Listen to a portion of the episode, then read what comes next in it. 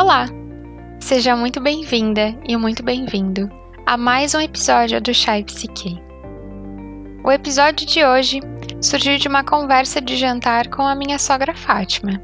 Entre falas sobre o distanciamento social e alguns reflexos desse período no nosso comportamento, ela me afirma: Sabe, Ana, o que eu sinto agora é solitude. Na hora eu fiquei confusa. Até o momento eu nunca havia escutado essa palavra, mas confesso que desde então ela não saiu mais da minha cabeça. Já me rendeu até trabalhos dentro do estágio e conversa sozinha durante o banho. Mas então, o que é solitude?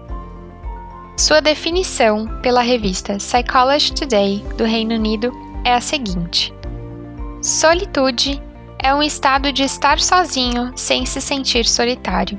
É um estado positivo e construtivo de comprometimento com si mesmo.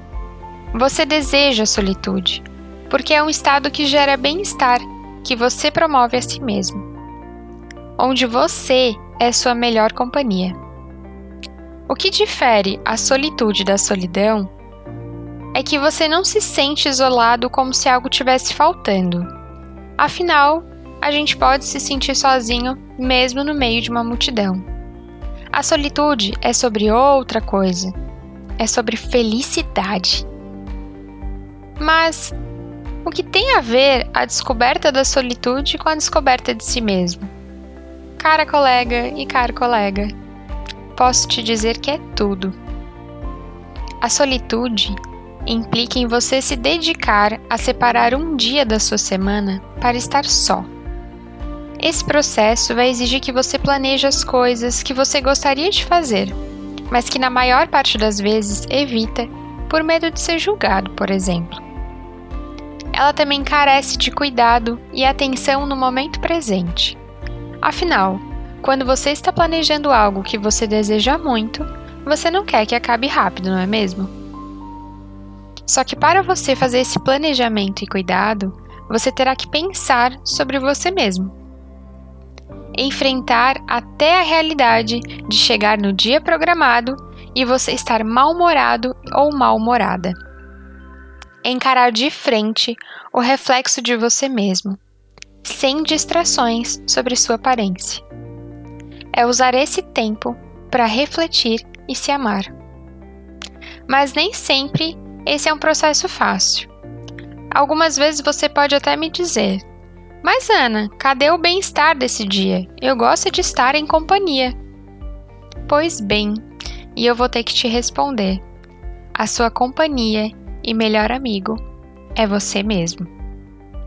É desafiador não haver ninguém que te distraia ou preencha aquele sentimento de amor e carinho. Por isso, a solitude é importante e deve ser praticada é descobrir você mesmo e aprender a preencher esse espaço que só você é responsável por cultivar. Liga uma música gostosa, se alimente de algo saboroso. Vale até uma ida ao cinema sozinho. Você já experimentou isso? Eu já. E foi um dia curioso e feliz. Eu espero que, da mesma forma que a palavra solitude ficou na minha cabeça, ela agora fique aí na sua pensando em formas de pôr ela em prática e tomar coragem de se conhecer. Por hoje é isso.